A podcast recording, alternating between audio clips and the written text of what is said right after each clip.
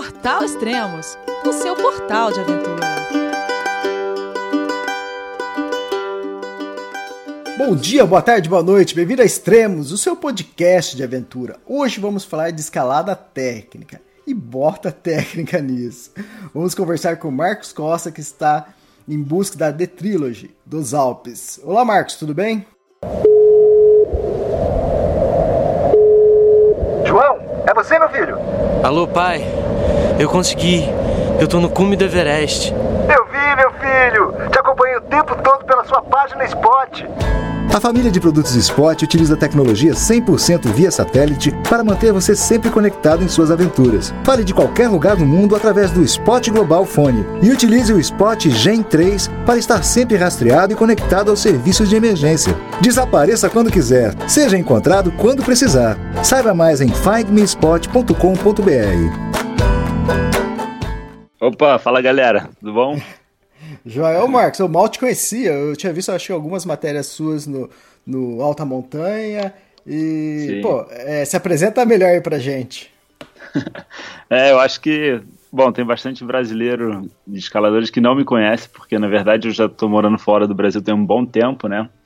Eu sou aqui de Teresópolis, no Rio de Janeiro, e já tenho escalado acho que 20 anos e, e pô, vem morado nos Estados Unidos, no Japão, na Coreia, e agora já tô lá na China uns 10 anos. Então não é só você que não me conhece, mas né, tem uma galera que não, não tá ciente aí que tem um brasileiro nas montanhas lá na China. Você tá morando, você tá morando na China, cara? Qual, qual o propósito disso? E, pô, como que é lá? Então, a China é um país bem diferente, né? Cultura completamente diferente. Foi meio que um choque no começo.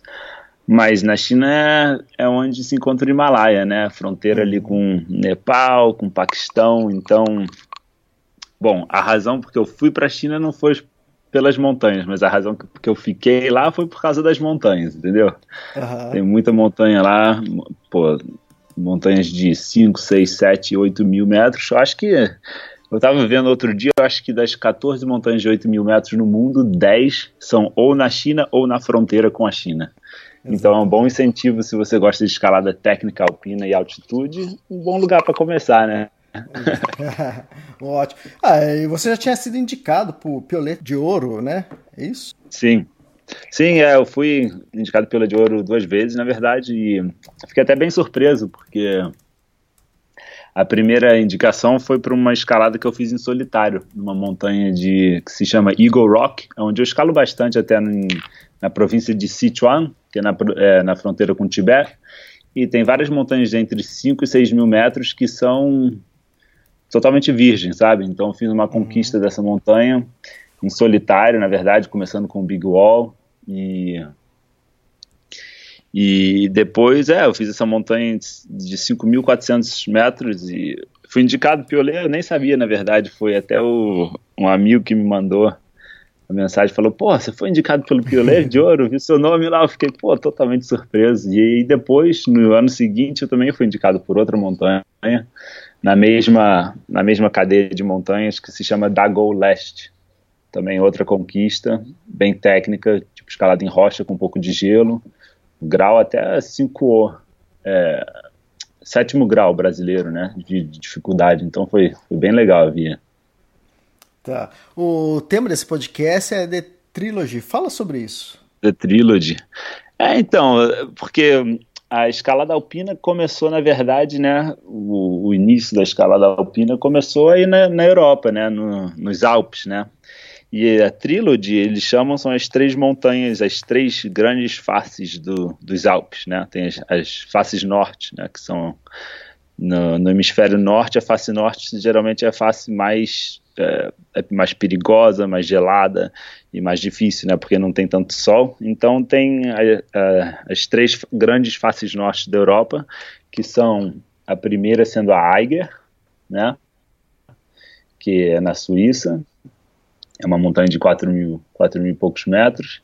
Tem a Matterhorn também, que é uma montanha bem famosa e bem bonita. Eu acho que pô, muita gente até que não escala conhece a Matterhorn, né? que também é na Suíça. é o Toblerone? o Toblerone, exatamente. Né? Então, montanha da Suíça, linda montanha. E a terceira, eu acho que não muita gente conhece, mas é, se encontra na França, que se chama Grand Jorace, que é uma, uma face de a montanha tem 4.200, mas a face é mais de mil metros, assim, uma face norte com bastante gelo e bem técnica, bem em pé, sabe? Então essa é a trilogia e eu já conhecia e... dessa trilogia há muito tempo. A Grande Jorassi e... faz parte do maciço do Mont Blanc, né? Do Mont Blanc, isso mesmo, ali do lado do Mont Blanc. Então, se acessa até por Chamonix, né? Chamonix é o centro de, de escalada alpina da Europa, praticamente, né? Você pode pegar o bondinho subir ali nas montanhas. Escala é uma coisa bem legal. Eu gosto até de chamar a escalada alpina de Chamonix de fast food alpinismo, né? De, de, porque é tipo para o McDonald's, né? Você não precisa fazer aquela expedição. Você chega ali, escala e volta e pode dormir na cama no fim do dia. Legal. Ah, eu tava. Eu peguei esse bondinho fui lá só pra na Aguilha de Midi, né? Na Aguilha de Midi, né? É. é, aí, pô, e no meu bondinho um monte de gente com tudo equipado já pra escalar. Falei, nossa, cara, que isso. Aí depois vendo Sim. eles, o pessoal descendo é demais, descendo pra escalar. É, então, aí essa, essa Grande Horácio você começa dali, você pega o bondinho ali, desce de esqui, aí já dá pra esquiar, ah, dá pra escalar a montanha e dá, pô, você pode descer pela Itália ou desce de volta para Chamonix de esqui. Então é legal, eu gostaria muito de fazer essa trilogia, né? Que são é, essas grandes faces e também é um, umas, umas vias bem técnicas, sabe? Então seria um, bom desafio aí para poder conseguir fazer as três, né? Não só pela história das vias, né? Da, das montanhas, mas também por um bom desafio técnico, né? E também aprender, desse... né? Exatamente. Experiência, né? É, adquirir mais experiência aí nesse tipo de escalada. E foi em março, então, você partiu para os Alpes para escalar? Sim, então, eu tô. Eu venho escalado muito tempo com um escalador escocês que se chama Bruce Norman. Ele estava morando lá na China, ele é professor de física, na verdade, ele estava dando uma aula na, na faculdade lá em Beijing, em Pequim, né? E ele se mudou para a Suíça agora, está lá na Suíça, morando lá e fazendo é, estudos científicos né, para a Suíça. E eu fui lá encontrar com ele para treinar e tal, porque a gente tem um, vai fazer uma viagem no Paquistão esse ano. Então a gente falou, pô, vamos escalar, vamos treinar e vamos ver se dá para a gente fazer alguma das, das vias legais aí da, da Europa. Então o nosso plano original era fazer o Matterhorn, na verdade. Uhum. Só que em março nevou bastante, estava com bastante risco de avalanche e acho que o acesso para o Matterhorn estava perigoso.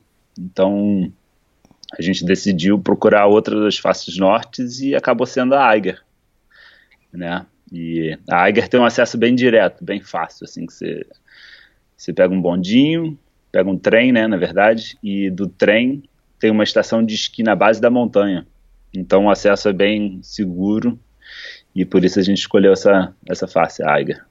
É, é ali Interla Interlaken, né, que você pega o trenzinho para Interlaken, e tem até, e... na verdade, na Aiger tem a estação de. Um, um, fato curioso aqui: tem a estação de trem mais alta do mundo, que se chama Jungfrau. Fantástico. Normalmente, quando a gente vê aquele pessoal pulando, é... fazendo salto de. Fazendo base, aquele base jump, né? É, e normalmente cai, você vê umas casinhas assim embaixo, normalmente é, é nesse lugar onde você está falando, né? É, é, ali mesmo, é, porque tem um acesso bem fácil, bem direto, e a face norte da águia é bem impressionante, assim, vamos supor, olhando para a face norte, da metade dela para a direita é completamente negativa, então é dali que o pessoal pula. É bem impressionante até o pessoal fazer essa, a primeira conquista dessa face em 1947, eu acho, uma coisa bem impressionante. Caramba, demais. E só para explicando pro pessoal é, que acompanha extremos, normalmente a gente aqui fala muito de escalada da Concagua, do Elbrus. E Sim. só para só pra explicar a diferença que é escalar o Eiger, que, que é uma parede, né?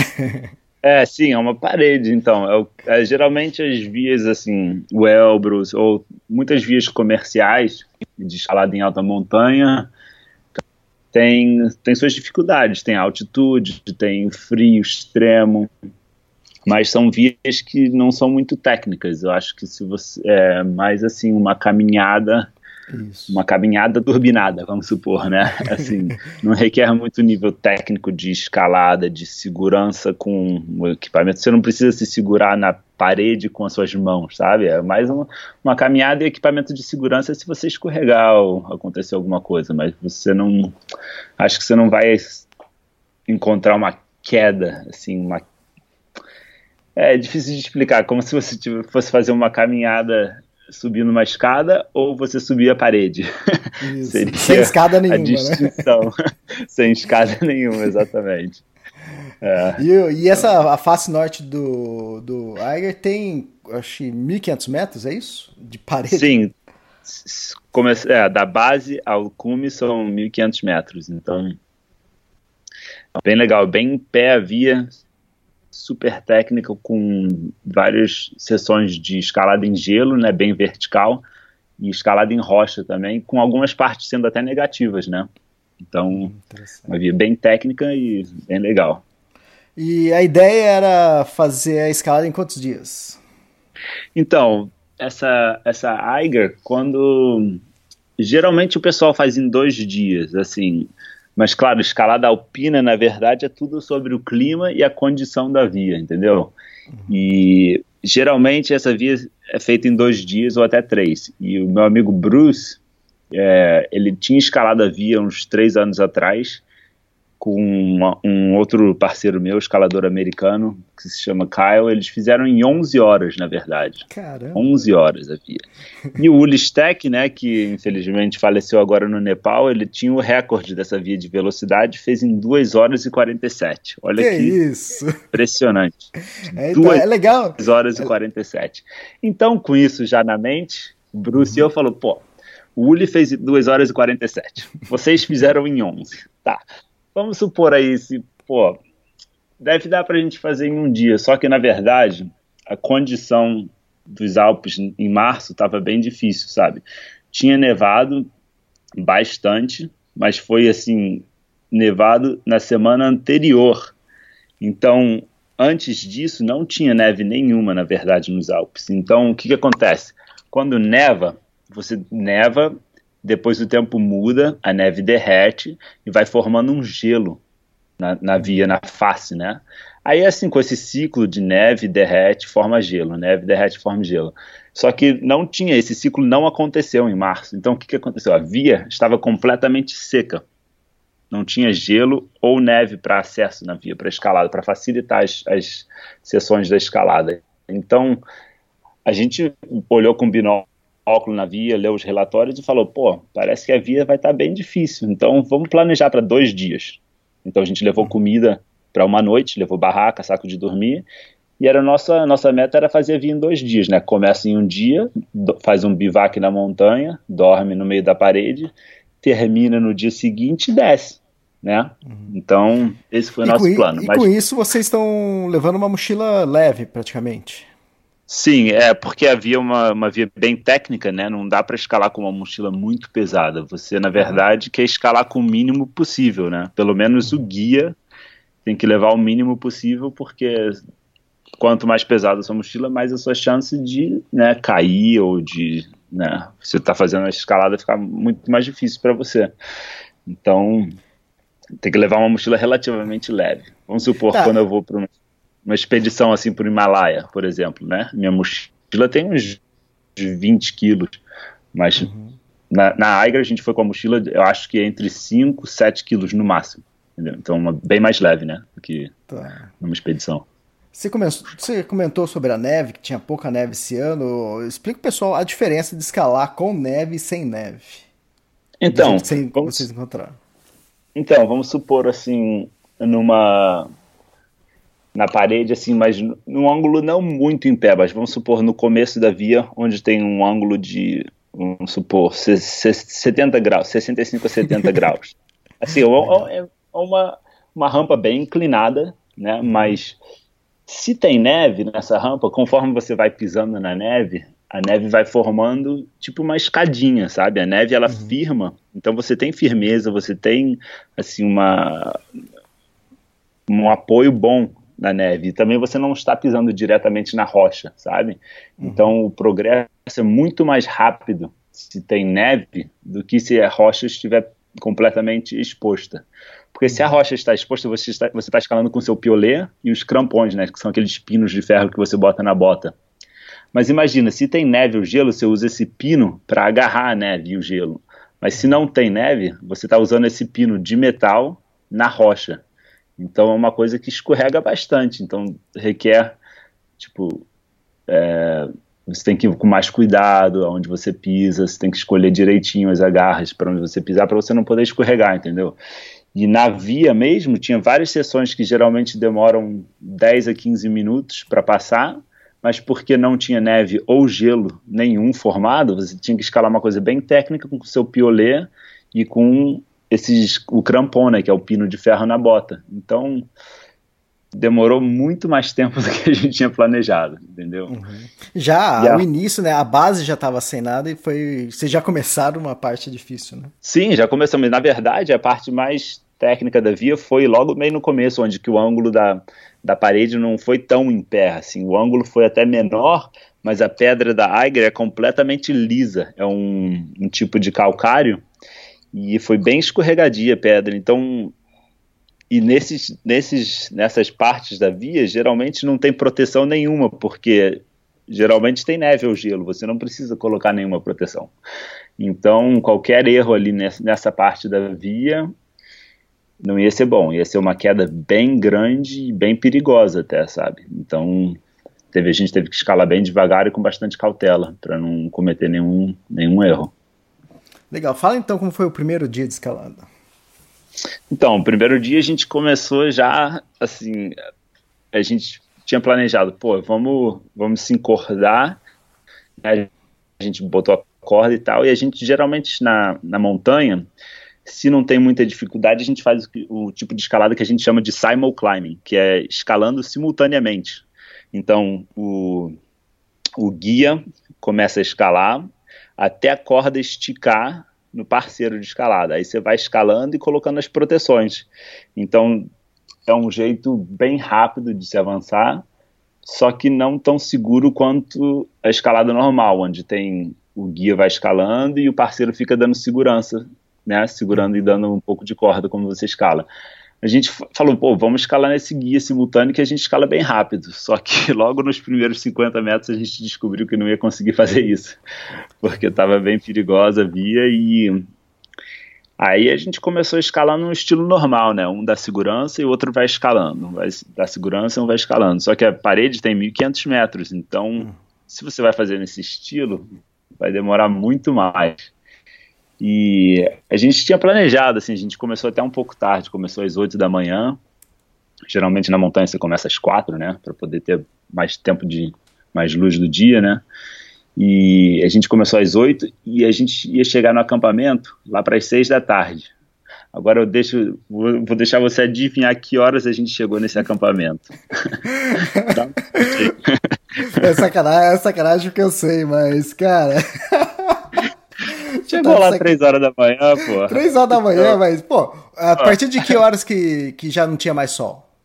Então, e como tava, né, março ainda é o finalzinho do inverno na Europa, então seis horas da tarde já não tem mais sol. Exatamente. Tá, é. Então foi, tipo, foi bem inesperado. A gente, claro, a gente já está acostumado, já subiu muitas vias, assim, no Himalaia, no Paquistão, e mas a gente não esperava, assim, dessa via, porque ele ter feito ele ter feito em 11 horas da última vez, a gente ficou totalmente surpreso, como é possível, sabe? A gente demorou quase, né, sei lá, 15 horas para fazer metade da via. Então já deu um pouquinho de medo e de friozinho na barriga, porque a gente sabia que ia demorar mais um tempo para chegar no cume, né? Uhum. E é, foi o primeiro dia, foi bem cansativo, foi bem técnico e foi uma coisa que eu, eu fiquei pensando até naquela noite, tipo, você nunca deve superestimar uma via, sabe? Uhum. Porque essa via, tá, é uma via clássica da Europa, ela é via técnica, bem difícil, mas eu já escalei coisa muito mais difícil, sabe? E uhum. eu fui, eu fui para essa via pensando, pô, vai ser difícil, vai ser mas vai ser, sabe, não vai ser uma coisa bem extrema. E acabou sendo uma coisa extrema, sabe? Uhum. Então eu acho que você nunca deve subestimar uma via dessa. Quando você vai, você tem que ir com, sabe, bem atento e sempre respeitar aquela montanha, porque você nunca sabe o que vai acontecer, né? Porque ah, no, se as condições dia... são diferentes, é outra via. É. No primeiro dia vocês é, escalaram sete horas dia. durante a noite. Exatamente. Sete horas durante a noite. O e progresso outra, foi muito devagar, foi. Porque, sabe, na verdade, a é, eu estava te falando, né? Metade da, vi... metade da parede para a direita é completamente negativo e calcário. E lá a rocha é de alta qualidade, até bem boa. Só que da metade da face para a esquerda, a rocha ela é bem ela é de muito má qualidade, ela é quebradiça, sabe, bem rachada, então você tem que escalar com muito cuidado. E geralmente, se tem gelo ou neve cobrindo essa rocha, não tem problema. Mas como a gente teve que escalar nessa rocha bem perigosa, a gente teve que escalar com muita cautela, sabe? Foi uma. Isso que fez a nossa escalada bem devagar.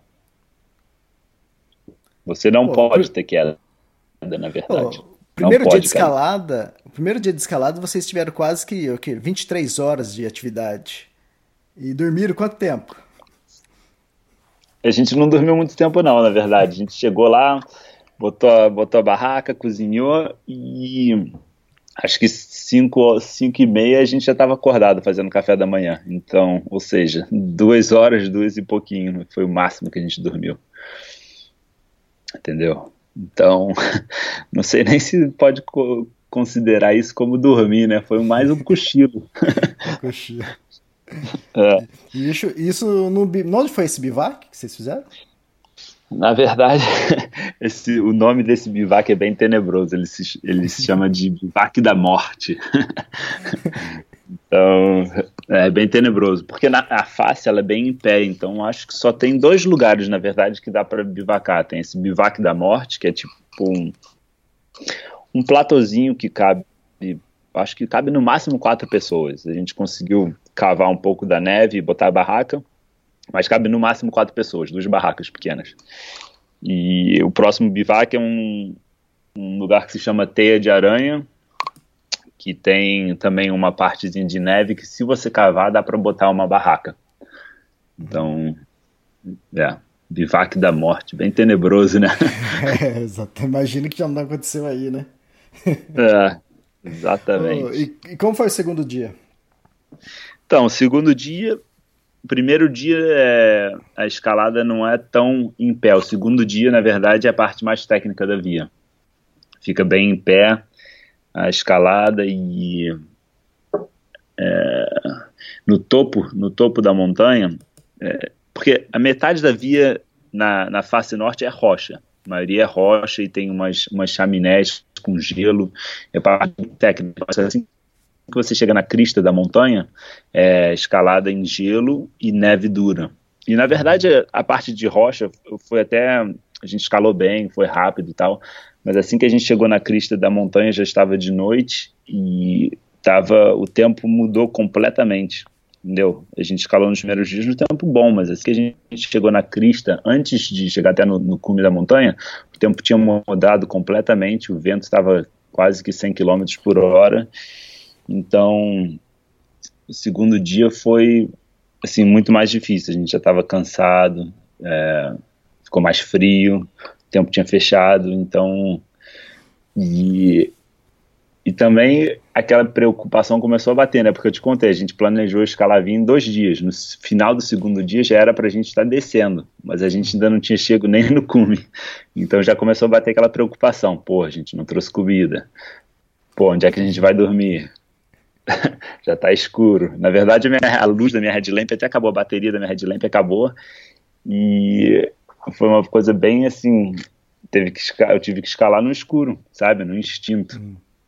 Então, é, foi, a gente bateu uma preocupação no segundo dia. Mas assim, o nível, a, em termos de escalada da parte técnica foi legal até. Foi, a gente teve que escalar devagarzinho, com cautela, mas foi tranquilo.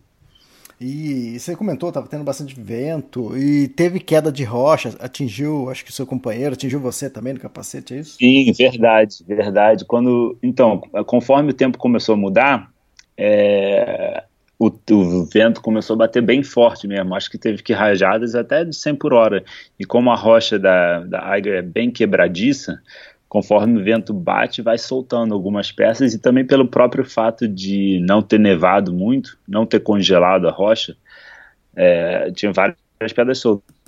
E o Bruce, é, eu acho que caiu uma pedra no. Ele, ele me contou que foi. que bateu algumas pedras nele, mas teve uma grande, inclusive, no ombro dele, que o ombro dele tá até doendo agora. Eu falei com ele anteontem.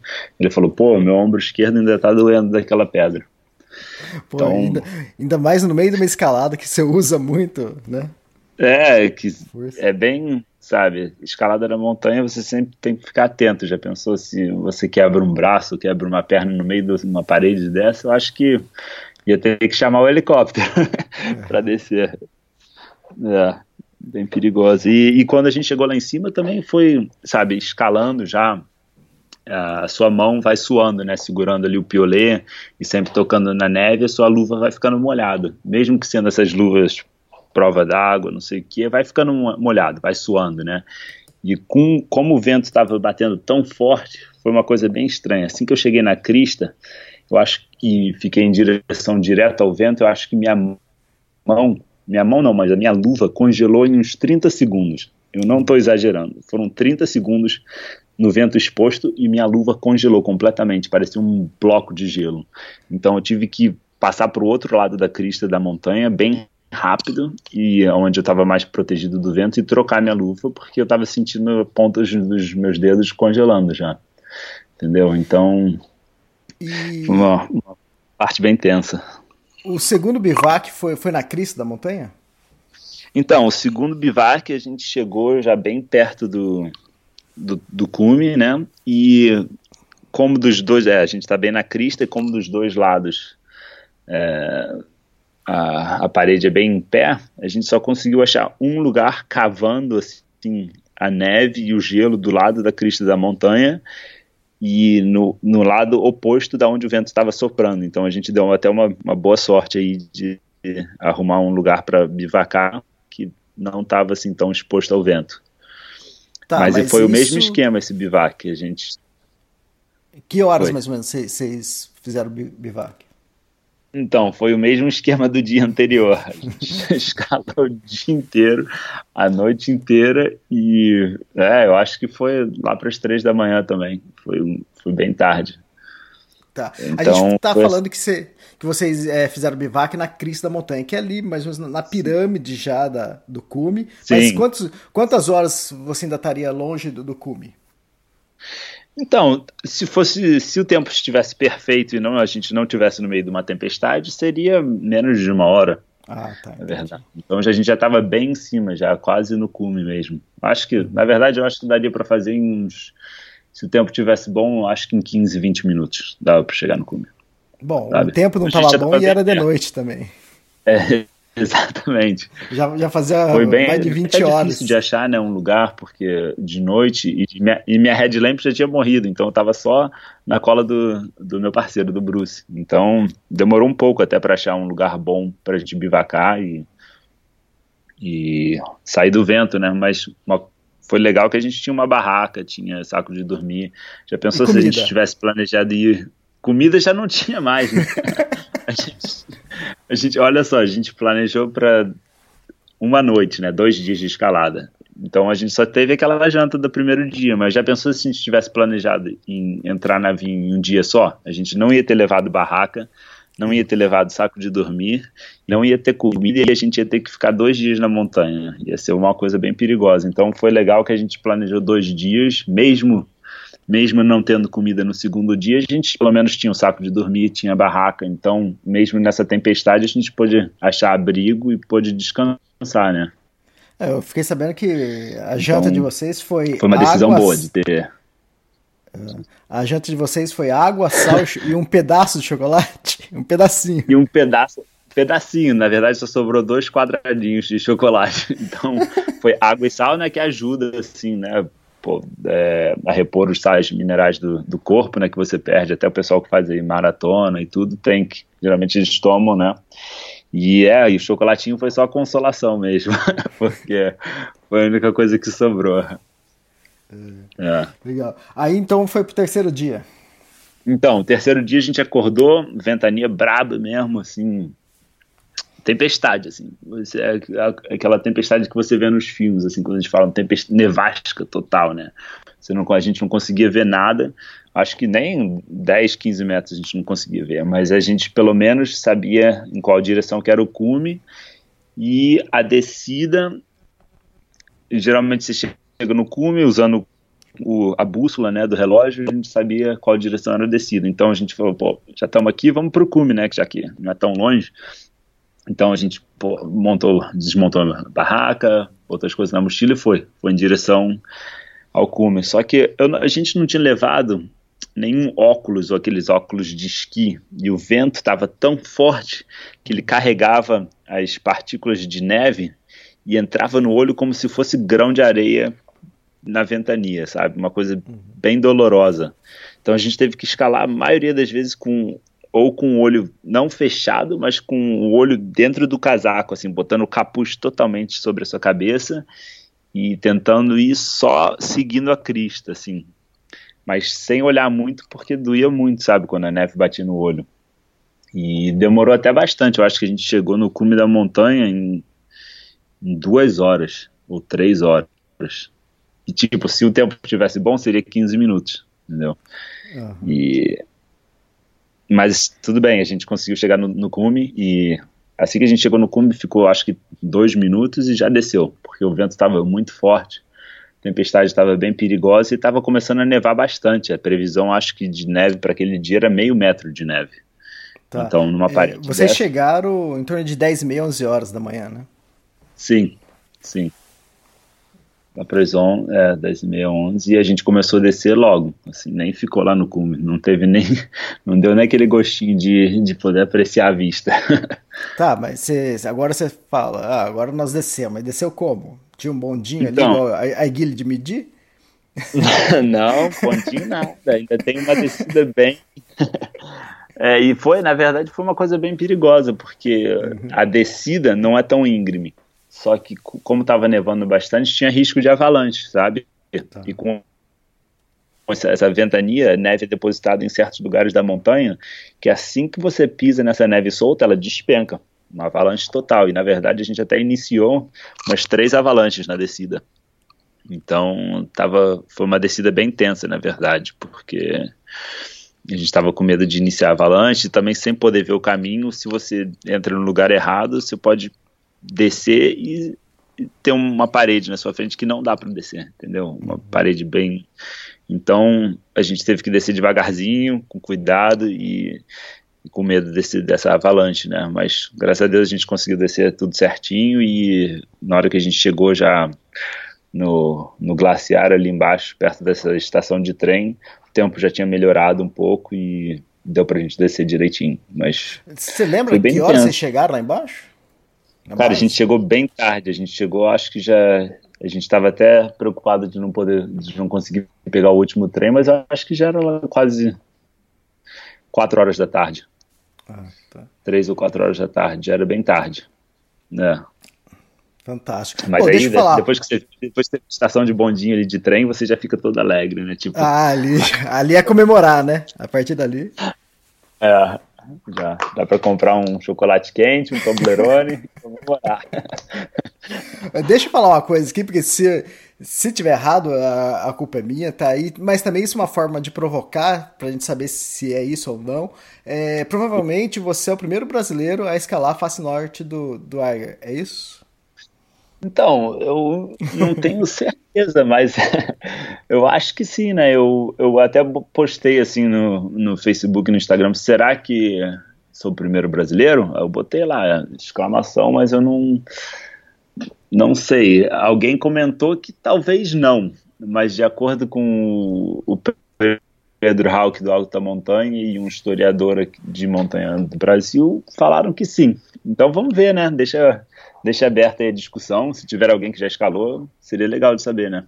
Exatamente, essa é uma boa oportunidade para. De repente pode até acontecer, a pessoa escalar e não falar nada, mas até onde Sim. nós pesquisamos, você seria o primeiro brasileiro a escalar a face norte. Fantástico, face parabéns. É, Parabéns. e se Deus quiser, vamos fazer a trilogia aí, né? Fazer é, exatamente. Bom, você escalou a primeira, né? A The Trilogy. É... Agora falta Matterhorn e. Falta Matterhorn, é. E Gran Horácio. Pra quando isso? Então, eu tô, eu tô planejando, eu vou tô indo pra uma expedição agora pro Paquistão, nesse, no verão, né? Junho e julho. E agosto, setembro, outubro, por aí eu quero voltar para a Europa e começar a treinar de novo. Então acho que é, tá por aí, setembro, outubro desse ano. Se Deus quiser, eu tô aí de volta na Europa para tentar terminar essa trilogia. Finalzinho do verão, início já do outono aqui. Boa época para é, escalar? Outono. Sim, sim, é época perfeita aí para para escalar. E bom também que são faces norte, né? Então no comecinho do outono seria melhor, não vai estar tão frio quanto o inverno. Uhum. Oh, esqueci de norte de... não pega sol nenhum. Ah, interessante. Esqueci de avisar, de falar aqui, o Marcos tem 36 anos só, Marcos. Você tem. Você não tem muita coisa pela frente ainda, que legal. Tem, tem bastante ainda. É. o... Bom, fica à vontade se quiser fazer algum agradecimento aí. Então, eu, eu queria agradecer muito, assim, meus patrocinadores, né? Porque, graças a Deus, eu estou vivendo só da escalada agora e é uma coisa muito legal de poder né, ter o meu tempo inteiro dedicado à escalada. E meus patrocinadores são na China, focado na China, uma empresa, meu, meu patrocinador maior se chama Kailas, eles fazem equipamento de escalada, é, roupa, equipamento técnico, e na verdade eles estão planejando começar a vender aqui no Brasil, que vai ser uma coisa legal, né? Porque Muito bom. É mais uma marca aí pra gente. Kailas e também tem o patrocínio da Scarpa, né? Que eles fazem sapatilhas e botas de alta montanha. Acho que todo mundo conhece a Scarpa, né? Só tem algumas grandes marcas de sapato e a Scarpa é uma das marcas italianas aí mais bem conceituadas. Então, muito obrigado pelo, pelo patrocínio e pelo apoio, né?